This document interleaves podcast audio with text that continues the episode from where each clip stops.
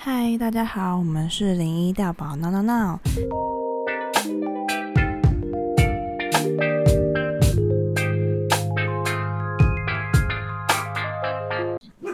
今天呢，这一集是零一的 DJ 深夜时刻。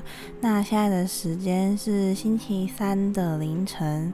嗯，我是刚结束工作，然后回到家做完家事，现在正坐下来录这集 podcast。然后外面现在正下着小雨，突然间就下起了雨，这样子。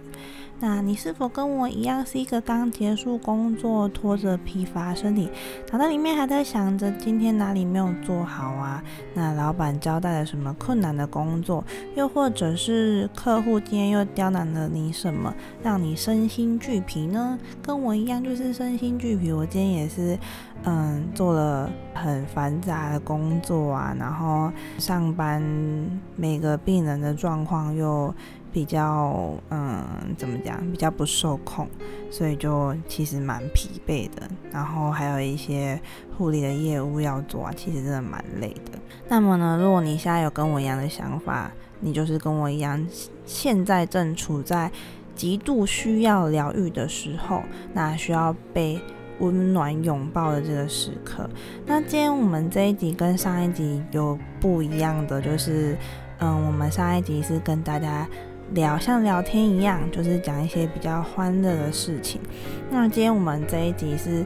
想要让大家把心情沉静下来，然后跟大家分享小小的故事这样子。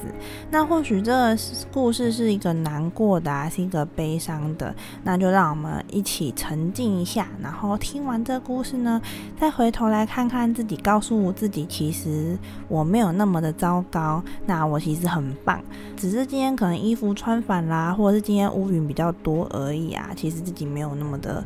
不好这样子。今天讲的这个故事呢，是发生在我还是在当菜鸟护理师的那个时候。那那时候我其实才刚踏进护理工作不到三个月的时间，然后才就是那时候才刚接受病房训练，就是正在正式上线这样子啊。那天是一个我才刚上线不久的时候，就是其实还没有很熟悉整个工作流程，但我的学姐就分配我一个。呃，来的新病人这样子，所以说啊，你已经差不多一个多月，你要不要试着接接看？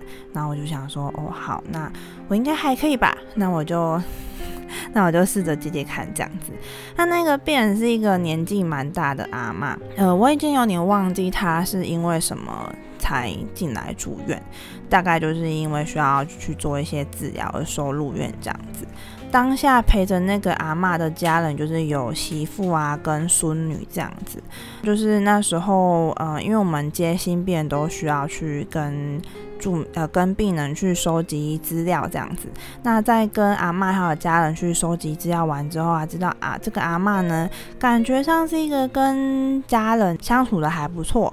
嗯，就是感觉他还蛮备受关爱的这样子。那那时候就是说，呃，我们通常收集完之后都会回到护理站去着手进行就是书面资料的一些输入。那那时候我就回去护理站嘛，然后呃那时候才刚回去，阿妈的病房的厕所的那个紧急铃就响了啊，铃响的声音就是整个充斥着整个护理站啊。然后我这个菜鸟呢，还第一时间就。没有反应过来，那时候还在想说，哎，发生什么事情了？怎么会突然？因为厕所铃跟一般的叫人铃是比较不一样的。然后想说，哎，怎么会是这么吵的声音？怎么了吗？我就那时候还没有反应过来。然后我带我的学姐就马上跟我说，哎，你的阿妈。你的那个阿妈的厕所的铃在响，诶，是不是发生什么事情了？赶快去看这样子。然后我那时候才回神过来，然后就赶快起来，然后奔跑过去那个阿妈病房。然后那时候就看到那个孙女就在门口啊，然后用就是很不知如何笑的表情，就是看着我跟其他的同事，然后很慌张的跟我们说着：“阿妈，阿妈在厕所跌倒了，这样子啊，就在在厕所跌倒了。”然后我们一群人呢就马上。赶快冲进去病房厕所，然后我就看到那个年纪大阿妈，她就坐在马桶前的那个地板上，然后就是自己很努力的在试着要站起来这样子。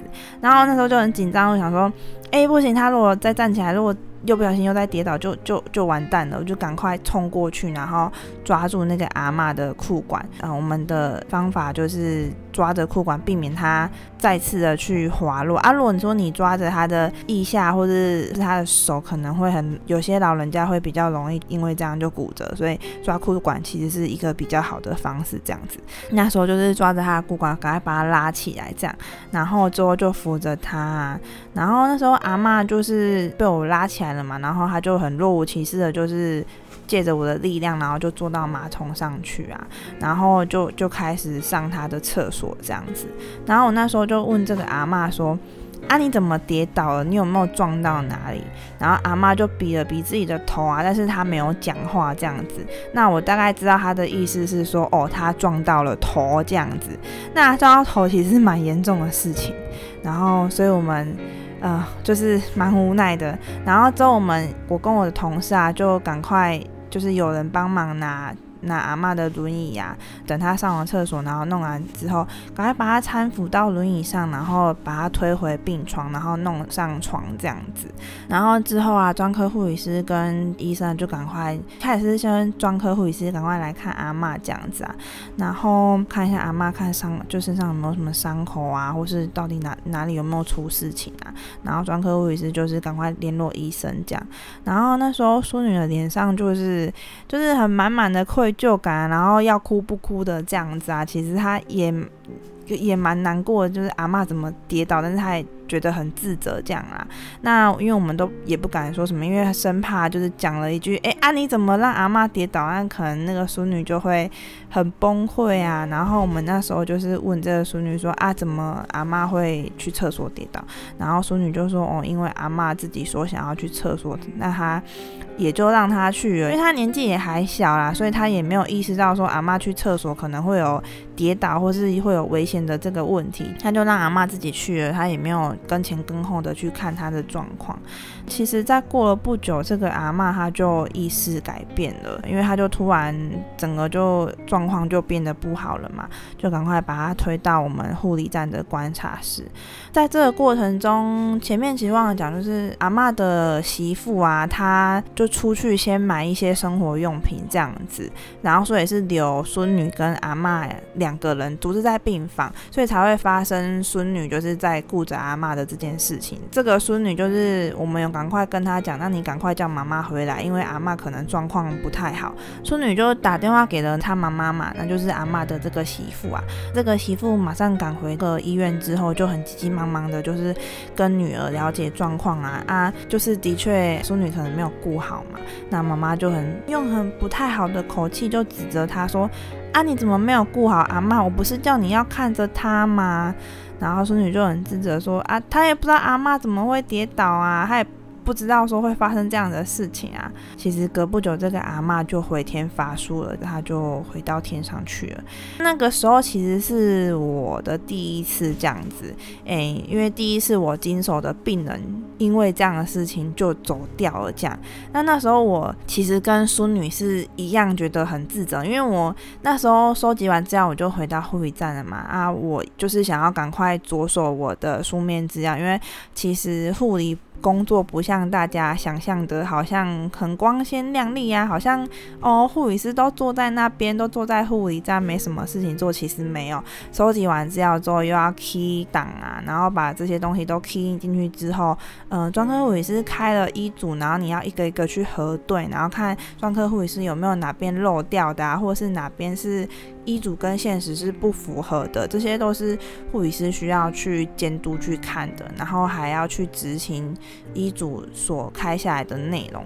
然后，所以我那时候就是回去之后，我就想说，哦，那我要赶快记资料，因为等医嘱来之后，我要我可能要去放留置针，就是要去打针啊，然后要抽药，要干嘛要干嘛，要抽血，就是会比较忙。我那时候就觉得说，啊，阿妈就这样就这样走了耶。我觉得说是不是，嗯，我自己可能也没有去看阿妈，然后是不是我也疏忽了？我那时候觉得说，如果我在收集完资料的时候，如果我有跟这个淑女讲说，哎，阿妈现在跟你两个人留在这里哦，只有你们两个人哦，所以你要好好看好她哦。如果说我有多讲这句话，或许今天这件事情就不会这样子。发生了这样。然后，所以我那时候其实蛮沮丧的，就觉得说啊，事情怎么就这样子发生在我身上？然后我觉得我自己也没有做好这件应该的工作的责任。那那时候学姐就也发现说，哦，我的情绪也不太好，这样就是我我也蛮难过，好像也也要崩溃这样子，好像就是很想哭这样。然后那时候就是带着我的那个学姐啊，就。就把我拉到旁边，他就说：“哦，你不可以哭哦，不然那个孙女啊，她会她会更加自责，然后她也会更难过。嗯，所以就跟我说，我们要好好的，就是顾好她的情绪啊，要好好的护理好他们一家，因为护理人员不是只有在护理病人，护理人员还是要去要护理一整个家，就是连家属其实都包含在内这样子。因为呃，当病人出现一些生病的状况的时候，其实家家属的情绪也不会在正常的状况，家属可能一定也会有一些焦虑啊，或者是心情不好的时候，那护理师其实也是要去。关怀他们的那时候，学姐也是跟我说，就是我不能哭这样啊。所以我虽然很想哭，但是因为戴着口罩嘛，所以就是嗯，就是很努力的在收拾我的情绪。我那个学姐也说啊，就是如果我哭的话，那个淑女也会跟着我一起崩溃这样。学姐就跟我说，你不能让他们跟着你一起难过这样。那在经过这些年啊，其实我也没有继续在那家医院上班，只是说这件事情就是深深的刻画在我的脑海里面。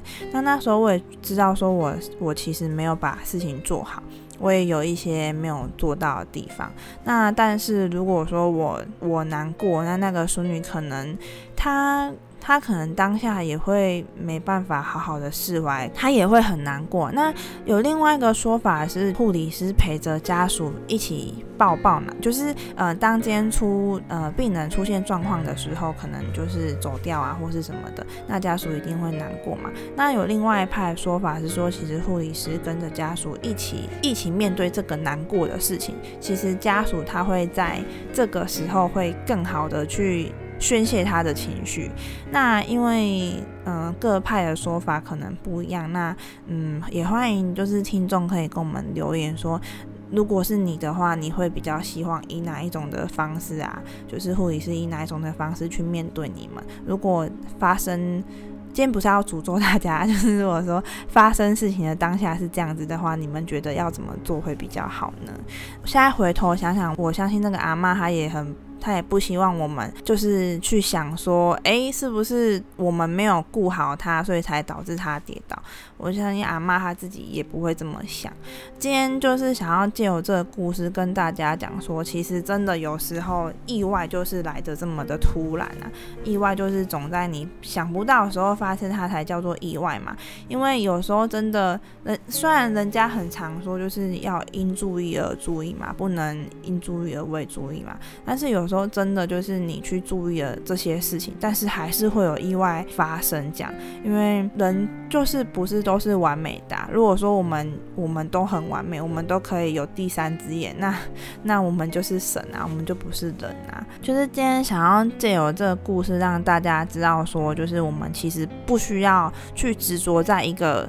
一个地方这样子，因为像今天像我刚刚分享的这个故事啊，如果说我们一直在那个循环里面，我们一直在想说啊，是不是是不是我就是做错了啊？我那个时候就是怎么样怎么样了？如果说我怎么样的话，是不是就不会有这件事情的发生？